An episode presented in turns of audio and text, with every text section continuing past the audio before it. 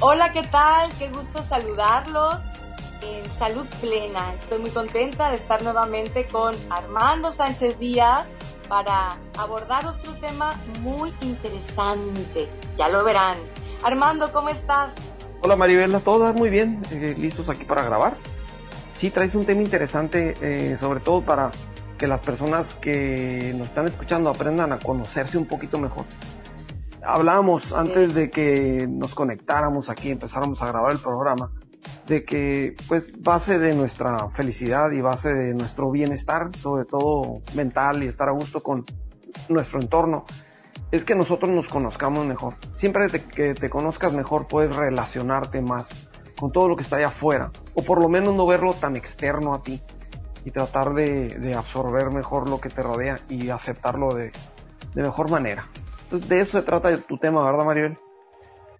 Sí, Armando, bien lo dices. Entre más nos conozcamos, mayor oportunidad tendremos de conducirnos, de autogobernarnos. Y el tema del día de hoy es identificar esos errores del pensamiento que nos torturan, Armando, nos pueden perturbar. Eh, eso es lo que les, les voy a mencionar de una manera sencilla de explicar. Hoy voy a hablar de, de cuatro de estos errores se conocen como distorsiones cognitivas.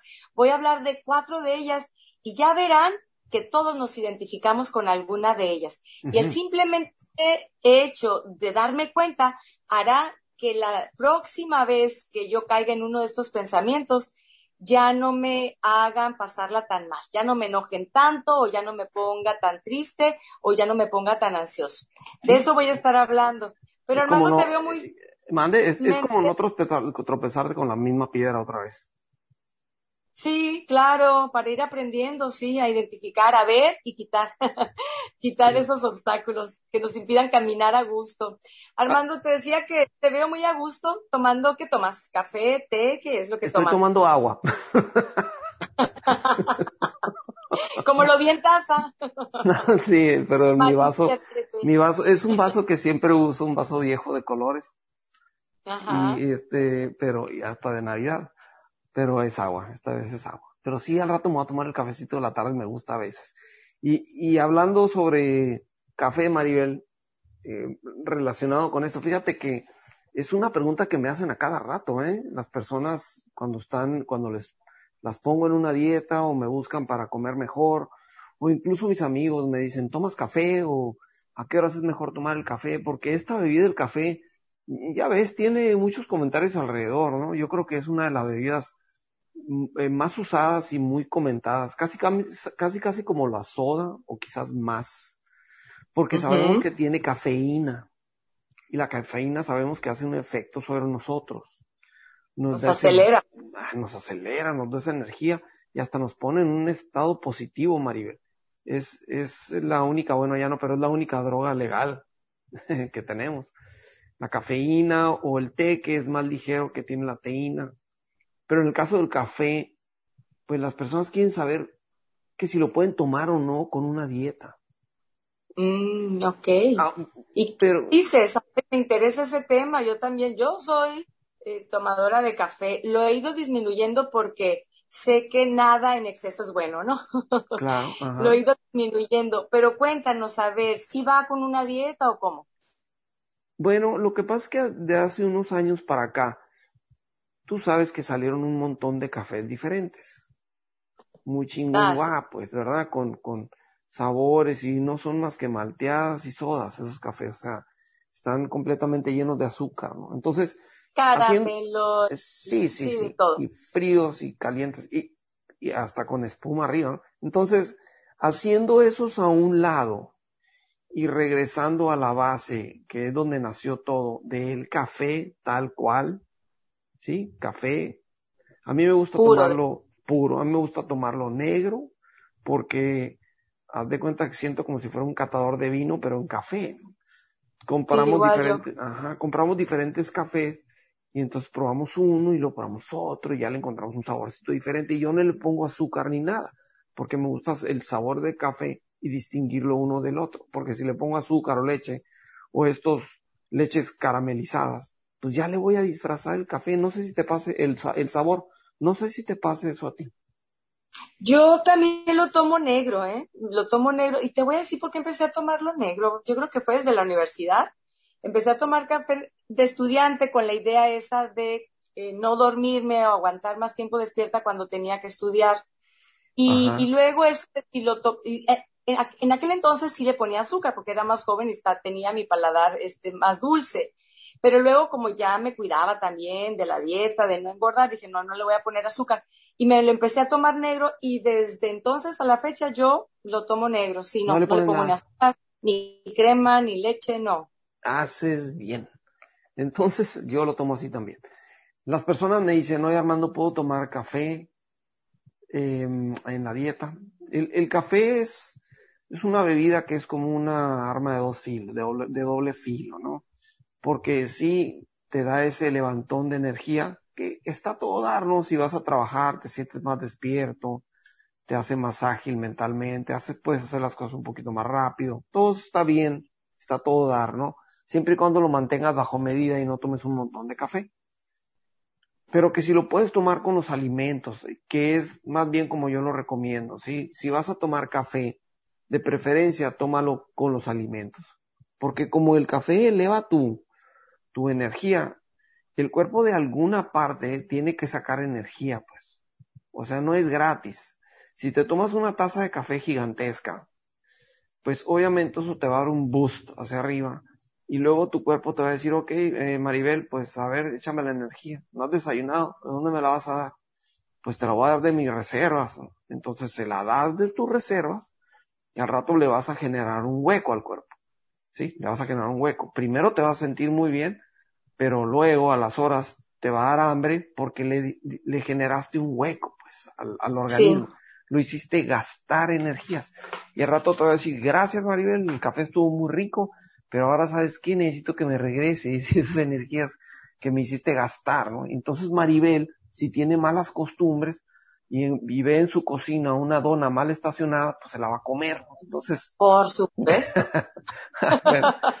entonces el problema del café surge eh, más que nada para las personas que tienen todos esos malos hábitos eh, y que se curan el hambre y la ansiedad a través de alimentos llenos de azúcar o que son chatarra. Entonces, si se van a tomar un café con el estómago vacío, pues entonces van a ser susceptibles a romper la dieta, pues. Pero si se van a comer, tomar un café con el desayuno y el desayuno está bien planeado, pues no te va a pasar nada porque sí va a tomar de tus energías el café, pero luego sabes que vas a tener a la mano, pues las energías de las calorías que acabas de consumir en el desayuno, pues ya va a estar listo, pues no vas a tener que irte por la dona mal estacionada, porque ya vas a haber desayunado y de ahí va a tomar lo que le faltó, pues y ya va a estar planeado. Y también, pues a mediodía hay personas como yo, por ejemplo, que me tomo un cafecito en la mañana, digo cafecito porque es del tamaño de una taza, de taza de, cocinar.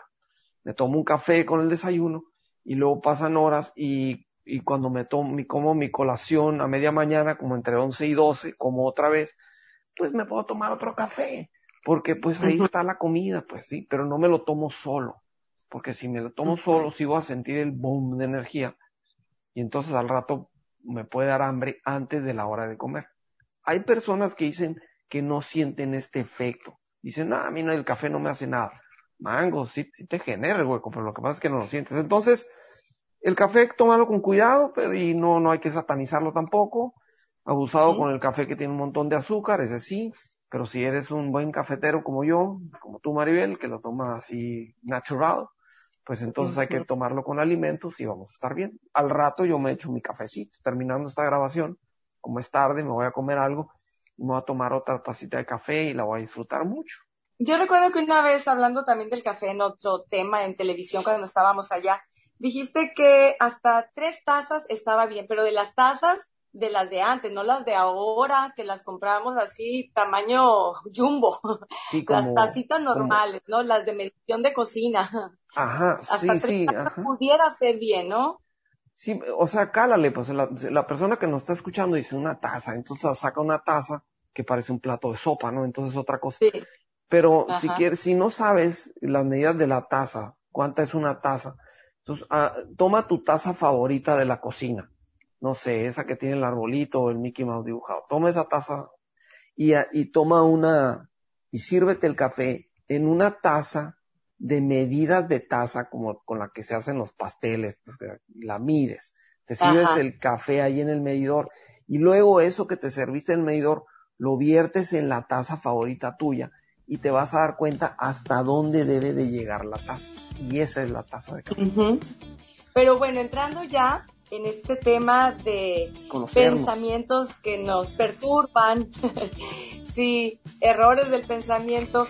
En psicología se le conoce como distorsiones cognitivas. Me gusta más y fíjate que todas las personas me gusta más que le llames pensamientos que errores del pensamiento, que errores que nos perturban. Suena así como medio tenebroso. pues es que a veces sí. Pues de ahí viene muchas veces la, la ansiedad o estar en depresión, estar muy estresado, ¿sí? Nos perturban, Armando. Vamos, está bien, te lo voy a comprar. Está bueno. y a todos, y no hay que tenerle miedo a las emociones. Somos seres humanos y podemos sentirlas. Ah. Pero fíjate que aquí en esto que te digo tiene un nombre. Eh, está, es tan real que ya está documentado, está escrito sobre ello y hay una clasificación de estas distorsiones cognitivas. Hay un promedio de 15 de ellas. Yo hoy quiero compartirles cuatro, que yo creo que, que son de las que tenemos la mayoría de las personas y que sí realmente nos pueden hacer pasarla mal en, en, muchos momentos y de manera innecesaria, porque es un error. Bueno, voy a empezar por lo que es el primer pensamiento o el primer error del pensamiento. Se le conoce como pensamiento polarizado. También se le llama pensamiento dicotómico, o sea, de dos colores, como si fuera blanco o negro. Esto es cuando nosotros valoramos los acontecimientos de, forma extrema. Por eso decimos polarizado, ¿no? O es un polo o es el otro. Son los extremos. Eh, cuando decimos o todo o nada. Aquí un ejemplo muy claro puede ser cuando nosotros nos proponemos hacer una dieta y entonces ya tenemos nuestro, nuestra dieta escrita, lo que va a ser nuestros alimentos y a lo mejor empiezo muy bien y el desayuno sí lo seguí, pero luego a media mañana ¿qué crees? Que encontré por ahí una dona, como dices, mal estacionada, y me la como y entonces digo, ay, no, no sirvo para nada, ya eché a perder la dieta. No, ya. Entonces ya, mejor le empiezo mañana otra vez, o el próximo lunes o la otra semana. Ajá. Exactamente. Blanco negro. Entonces, va con eso, un pensamiento de o todo o nada. Si ya me equivoqué en algo, no, ya no sirve, ya fracasé, ¿no? Y, y aquí, bueno, pues no vemos que, que hay puntos intermedios, que no todo tiene que ser de perfecto, que puede haber puntos intermedios donde voy bien, más o menos, y entonces justamente así es como podemos lograr nuestros objetivos. Pero bueno, muchas pues. Claro, hay personas, fíjate, que también este, se perturban mucho y hablaba que te perturba porque muchas veces las depresiones vienen de ahí. Una persona que le va mal en un proyecto o que pierde este, un puesto o lo despiden de su trabajo y entonces siente una, eh, una sensación de decir, eh, fracasé o soy un fracasado. Se va al extremo, ¿no? Una falla que tenemos lo vemos como ya derrotista soy un fracasado. Y no es así. Es solo un ejemplo de este pensamiento polarizado. Si algo no sale bien, nada está bien. Bien. Otra de las distorsiones o errores del pensamiento es una que se conoce como lectura del pensamiento. Ya ves que nosotros nos creemos realmente que podemos leer la mente de las personas y luego andamos suponiendo cosas. Aquí son las suposiciones. Yo creo que esta persona me está viendo así porque ha de estar pensando que traigo los zapatos muy sucios, por decir algo. A a revisar la cara, ¿no? Y la ropa. Sí. está viendo. O yo creo que esta persona me dijo tal cosa, ah, ha de ser por esto y por lo otro. Es decir, estamos suponiendo lo que la persona está pensando. Fíjate que a esta distorsión de lectura del pensamiento o interpretación del pensamiento, eh, también se le conoce como proyección, porque lo que nosotros le estamos adjudicando a otra persona, de que esa persona está pensando de mí o de, del mundo o de lo que sea, en realidad es una proyección de lo que yo estoy pensando. Sí, Te voy a poner un ejemplo. Un ejemplo de algo que, que sucedió este, hace poco. Eh, estaban en, en, una reunión, en una fiesta, un grupo de, de, jóvenes, de chicos, y entonces uno de ellos ya se quería ir. Él no lo estaba pasando muy bien, él ya se quería ir, ¿no? Pero él no era el del carro. Entonces le empezó a decir a los otros muchachos, hey, ya vámonos, ya es tarde, ¿no? Ya, aquí ya está muy enfadoso, ya vámonos no, no, no, espérate, la estamos pasando muy bien. Y luego uno de ellos acababa de conocer a una chica y estaba muy interesado en platicar con ella, entonces menos se quería ir, ¿no? Y entonces, finalmente, este, llega otro amigo y les dice al, al que estaba platicando con, con la, la chica, oye, no, ya tu amigo ya dijo que sí se va a quedar un poquito más. Y entonces eh, dice, ay, el otro estaba lejos, no lo estaba escuchando empezó a hacer señas y diciendo, ay, pues ¿cómo le hiciste para convencerlo a, este, no? Y lo señaló y, y llega el otro y llega corriendo y enojadísimo, ¿qué estás hablando de mí? ¿Estás hablando mal? ¿Estás diciendo que soy un aburrido? ¿Qué te pasa? Y resulta que no era eso lo que estaba diciendo. Entonces, proyección. Él estaba sintiéndose, soy un aburrido porque ya me quiero ir, los demás la están pasando mal y le proyecto al otro su pensamiento. Esto, Armando, lo hacemos muy frecuentemente. Y cuando ya lo pongo en duda y digo, ay, en realidad no, yo no interpreto el pensamiento, puede ser que sí piense eso, puede ser que no, no será que soy yo. Con ese simple hecho de hacerlo consciente, le bajamos la carga emocional. Así que ese es el segundo, eh, la lectura del pensamiento. Otro es personalización se parece un poco al anterior, pero personalización, esta distorsión cognitiva, bueno, como su nombre lo dice, me tomo las cosas de manera personal. Hay una frase, ¿no? Y hace un momento tú la, la mencionabas antes de empezar con, con, nuestro podcast de se puso el saco, decimos, ¿no? Alguien que comentamos algo y, va y se defiende, bueno, se puso el saco o me puse el saco. Le quedó el saco. Ah, le quedó el saco. Esa es la distorsión, sí, de la personalización. Un ejemplo, este, puede ser cuando en una junta, digamos que el director o el jefe dice, tenemos que elevar el nivel de calidad de nuestro producto. Y alguien piensa, seguramente lo dice por mí, ¿no? O la calidad del trabajo. Seguramente lo está diciendo por mí. O este, el marido le dice, así. Sí, sí. no, no, no por, no por ser positivo, porque dice, ah, pues yo voy a ser el que la va a elevar. No, porque él anda regando. Ah, no, sí, porque generalmente, Armando, qué bueno que lo mencionas. Generalmente estos pensamientos que son automáticos, son pensamientos automáticos, generalmente son negativos y son fatalistas, ¿no? Y no son realistas. También otra manera, fíjate, de, de tener esta distorsión de personalización, cuando me estoy comparando con los demás. Cuando yo me estoy comparando con otra persona, quiere decir que lo estoy tomando personal. El éxito del otro lo estoy tomando personal, donde yo me estoy bajando tres rayitas tal vez. Generalmente, Armando, lo que las personas dicen, nada tiene que ver conmigo. Tiene que ver con esa persona, con lo que esa persona sí, está la interpretación de esa persona de la realidad o cómo ve las cosas. Sí, inclusive, fíjate, si esa persona me lo está diciendo directamente a mí, o sea, ahí ya no hay duda, que llega y que me diga, ¿sabes qué? Tú eres una persona e-, egoísta. Así, así es su juicio. Así, egoísta, este, tal, tal, tal cosa, ¿no? Que te puede soltar una bola de, adjetivos. Aún así, cuando te lo diga a ti directamente o te diga tu nombre, no es por ti. Esa persona trae un problema, ya sea contigo, algo se está tomando personal, o se está proyectando, o lo que sea, o tiene un mal día, o lo que sea. eso que mencionas, eso que menciona la palabra de que se está proyectando es como verse en un espejo, ¿no? Es como ver, identificar en el otro las fallas que probablemente él sienta que él mismo tiene.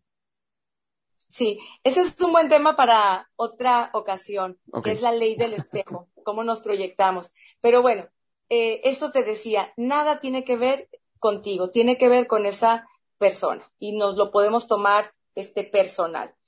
Hay una frase que dice directamente eso, ¿no? Nada es personal.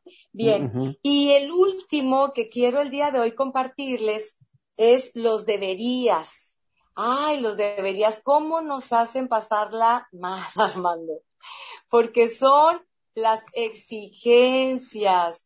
Y fíjate que se cree que eh, detrás, de fondo, de cada emoción negativa, ya sea de cuando me siento triste, cuando estoy enojado, cuando estoy ansioso, eh, cuando tengo culpa, ni se diga, hay de fondo un debería. ¿Cuáles son estos? Son los que empiezan con, es que yo debería de hacer tal cosa o yo tengo que hacer tal, tal cosa. O no únicamente una exigencia hacia mí, sino puede ser hacia los otros. Y yo digo, es que mi esposo tendría que hacer tal cosa o no debería de comportarse de tal manera.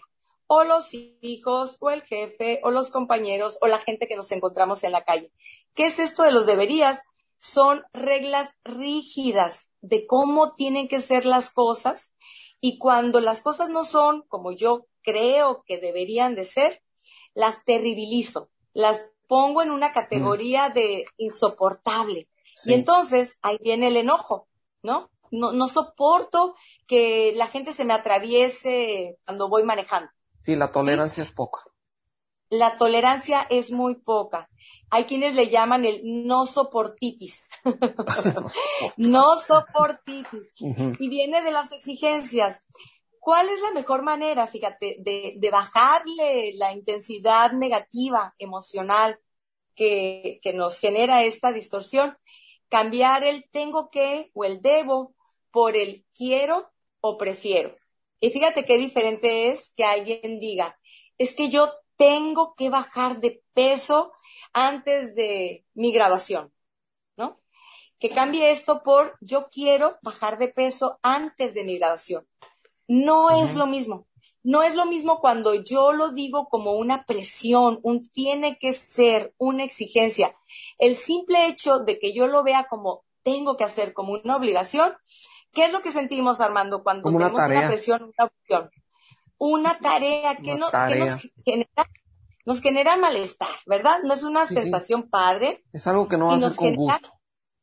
Exacto, no lo voy a hacer con gusto. Me genera resistencia, ¿sí? En cambio, si yo digo, bueno, no tengo que bajar para antes de mi graduación porque no hay ninguna ley universal que me esté obligando a eso.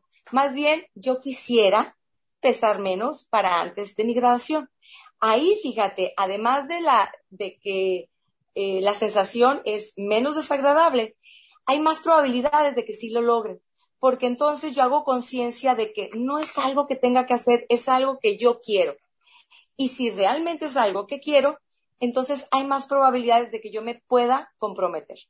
Y como esto puede ser muchas exigencias, para mi edad yo ya debería de estar casada para mi edad yo ya debería de tener este, tal cantidad de dinero en la cuenta o tal inversión. Y ponle tú cuántas exigencias puede tener cada persona, ¿no? Así que eh, esta es otra. Esto de lo debería, tiene que ver mucho también cómo dejamos que nos esté influenciando nuestro entorno, ¿no? Cómo dejamos que nos influencie lo que vemos en la tele, lo que vemos que personas comparten, sobre todo en el Facebook y las y estas páginas eh, sociales, en donde vemos que las personas ponen su mejor retrato o que están de vacaciones. Entonces, si no estás muy seguro de, de cuál es tu objetivo o de qué vas a disfrutar en esta vida, inmediatamente te vas a empezar a comparar con esas personas. Mira, yo debería estar haciendo eso. ¿O por qué no tengo el auto que esta persona está presumiendo que se acaba de comprar? A lo mejor esta persona se compró el auto y de todos modos no le llena ese auto. O sea, no significa que esa persona sea totalmente feliz.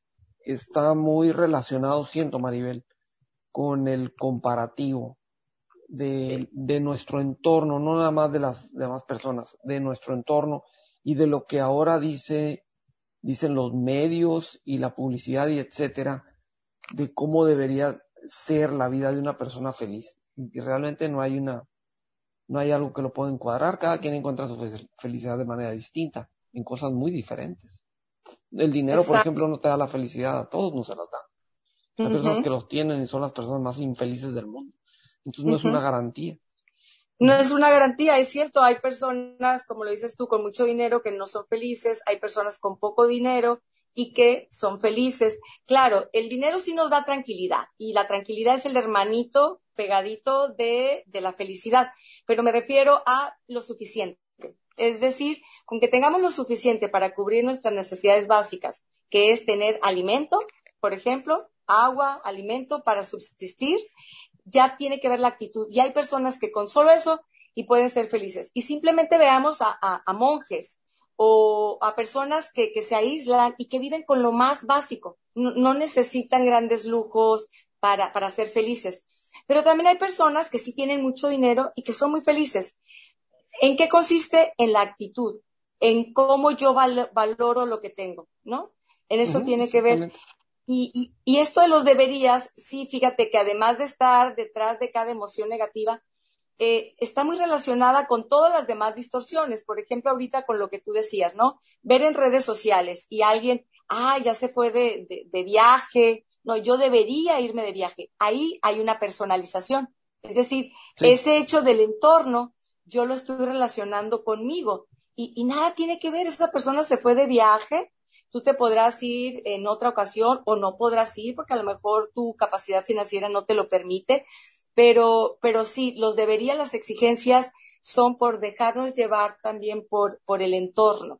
Vamos con el mundo, ¿no? Sí. Pero generar esta conciencia, por eso al inicio hablábamos del autoconocimiento.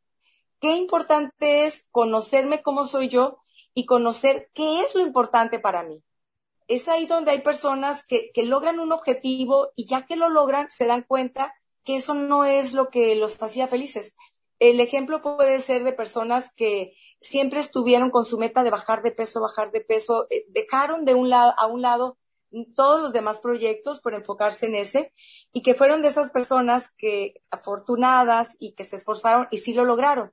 Muchas de ellas, Armando, y tú lo sabes mejor que yo, lograron bajar de peso, ya estaban en esa talla soñada y luego se dieron cuenta, ah, caray, pues no, o sea, no vino mágicamente. Me sigo sintiendo igual, me sigo sintiendo igual de mal o como sea. ¿no? sí, exactamente. Porque no, porque no nos hemos conocido más a profundidad y tener bien nuestras jerarquías, qué es lo más importante para mí. Y entonces yo puedo ver que otra persona eh, tiene logros pero ese logro no, no es de mis metas más importantes y no me genera ninguna connotación negativa. Ahora, si sí me genera una connotación negativa y yo puedo sentir, ay, cierta envidia, no hay que preocuparnos tanto con la envidia. Fíjate que la envidia se ha, satana, se ha satanizado, muchísimo. Sí. sí. como uno, como un este gran pecado, ¿no? Capital. Pero e, es cierto, es desagradable este, desear, porque también la, la, envidia puede ser desear que alguien no prospere o que le vaya mal, ¿no? Eso obviamente eh, no es, no es bueno, no, no es un, un pensamiento y no nos genera este, una emoción agradable. Pero si yo cambio eh, eso por admiración, entonces sí me sirve, porque la admiración, reconocer que a esta persona, a esta persona la admiro porque ha logrado esto, tiene tal cosa, y eso es lo que a mí me gustaría. Si yo reconozco admiración, entonces sí me sirve porque ya tengo un referente y hasta puede reforzar la idea de que si esa persona puede, yo sí puedo, si es posible. Pero volvemos a lo mismo, Armando. Todo es cuestión de interpretación. Por eso el tema el día de hoy es de estos errores al interpretar. Y bueno, voy a darles como un resumen de estos cuatro para tratar de identificarlos y la próxima vez que podamos mm, vernos en uno de ellos, que caemos en uno de ellos, piénsalo, verás, y pregúntate, ¿no estaré con un pensamiento polarizado de este de o todo o ya no quiero nada, como, como el niño chiquito que hace berrinche, ¿no? Es una actitud de, de, en realidad es una actitud madura, los niños lo hacen, pero ya como adultos, bueno, pues hay que tratar de, no hacerlo tanto. El otro es lectura del pensamiento. Quiero estar interpretando lo que la otra persona dice y recuerden, es pura proyección. El otro es personalización de lo que hay en el entorno de hechos del entorno, lo estoy relacionando conmigo mismo, me estoy poniendo el saco. Y el cuarto, los tremendos deberías, las exigencias. Cambiarlo por quiero o yo prefiero que mi esposo fuera más ordenado. Pero bueno, no es tan insoportable si no lo es. ¿Sí? Todo es cuestión de cambiar cómo interpreto yo las cosas. Hay una frase que así lo dice y que es la frase, digamos, que es la premisa de todos los psicólogos en el enfoque cognitivo-conductual, que es, no es lo que sucede lo que a mí me afecta, sino cómo interpreto yo lo que sucede. Exactamente. Ya lo he mencionado en otra, en otra ocasión. Eh, y, bueno, pues así es. ¿Cómo interpretamos las cosas? Pónganse abusados, este tema está interesante y recuerden que pueden tomar el podcast y darle otra repasadita, porque sí están, estos puntos son puntos de autoconocimiento muy, muy, muy picudos, por decir así, muy interesantes que pueden ayudarnos a, pues no sé, a, mejorar mejor, a, vivir mejor nuestra vida. Pues eh, recuerden que pueden escuchar el podcast más o menos una vez a la semana, lo estamos sacando, a veces lo sacamos cada dos semanas, eh, temas interesantes y también pueden eh, darle hacia atrás al podcast y ver otros podcasts.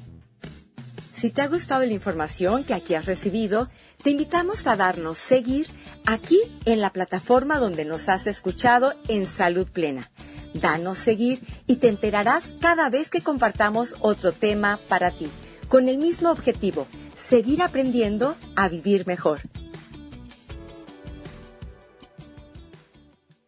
Pásala bien, Armando. Un gusto haber estado contigo y saludo para todos. Igualmente, Maribel, y hasta pronto. Por aquí nos vemos por aquí lo esperamos. Salud Plena es un programa de podcast donde Armando Sánchez Díaz y Maribel Leiva compartimos temas interesantes que tienen que ver con nuestro bienestar en general. Armando Sánchez Díaz es entrenador en hábitos alimenticios y de ejercicio y con él aprendemos sobre cómo tener una mejor condición física y cómo también una mejor alimentación más saludable y más inteligente. Por mi parte yo soy psicóloga y a mí me encanta hablar de todo lo que tenga que ver con la salud emocional, la salud mental, sentirnos bien con nosotros mismos y tener mejores relaciones con los demás. En cualquiera de las plataformas que sea tu favorita, en Spotify, Google Podcast, Apple Podcast, nos das seguir y así estamos conectados. Salud plena para lograr eso que todos estamos buscando, vivir mejor.